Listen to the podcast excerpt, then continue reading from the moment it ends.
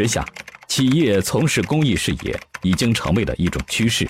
那么，公益究竟对企业的宣传有什么帮助呢？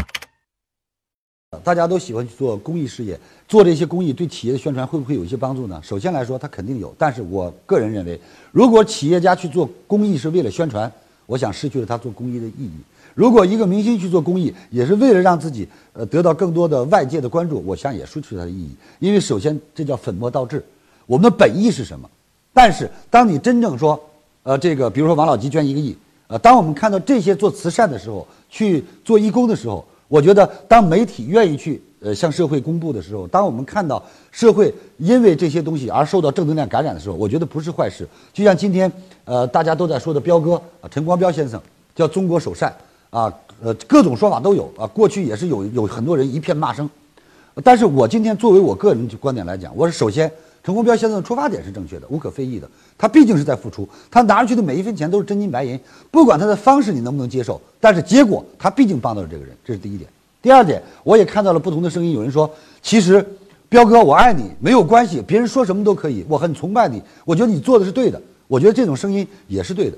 所以我觉得首先。只要是去做义工，只要去做慈善，这个人首先他是一个好人，啊，哪怕他是有一点说作秀的这种心在里边，没有关系。我们看结果，结果是好的。义工去帮老人洗衣服了，义工去照顾老人吃饭了，义工去让老人快乐了，义工去让环境更美了，义工会让孩子更快乐了，义工会让灾区更有很多人因此得到温暖了。我觉得这种义工，我来看。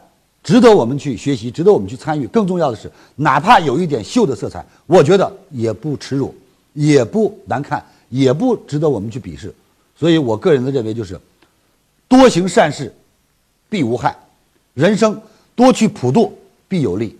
啊，只要去做，对企业、对个人，首先是心灵的升华，然后是社会对你信任的升华。谢谢。听完李强老师的分享，有收获，请分享到您的朋友圈，让更多的朋友受益。我是李强老师助理谢慧聪。如果您在个人成长、演讲口才、事业家庭等方面有困惑，可以添加微信幺七六二五六二三九九六，领取李强老师的视频课程。视频课程更加精彩，让您有更多的收获。添加时请备注“课程”二字。